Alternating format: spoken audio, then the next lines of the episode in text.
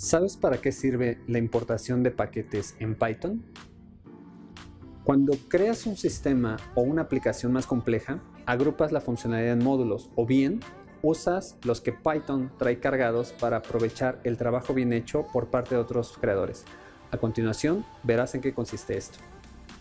Observa por un momento la aplicación de música, abre algún reproductor de streaming de audio en tu navegador, verás que hay secciones con diferentes funcionalidades. Si pudieras ver dentro de la aplicación, te darías cuenta de que existen módulos que permiten reproducir el audio, otros ayudan a visualizar las listas que son creadas o las canciones de tales listas, y otros más para ver las imágenes de las portadas de las canciones o de los álbumes en conjunto. Estos módulos hacen que la aplicación sea funcional en su totalidad y que cumpla su objetivo. Ahora bien, aunque se sabe que los algoritmos de recomendación existen, supón que quieres escoger música aleatoria.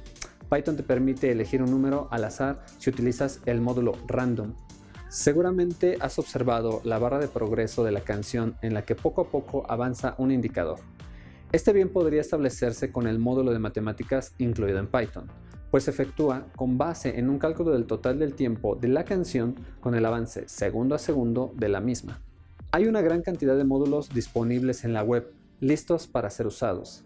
Es tiempo de que uses paquetes y pip para obtenerlos y emplearlos en conjunto con los que tú estés creando. ¿Cuáles utilizarías o ya estás utilizando en tu práctica laboral?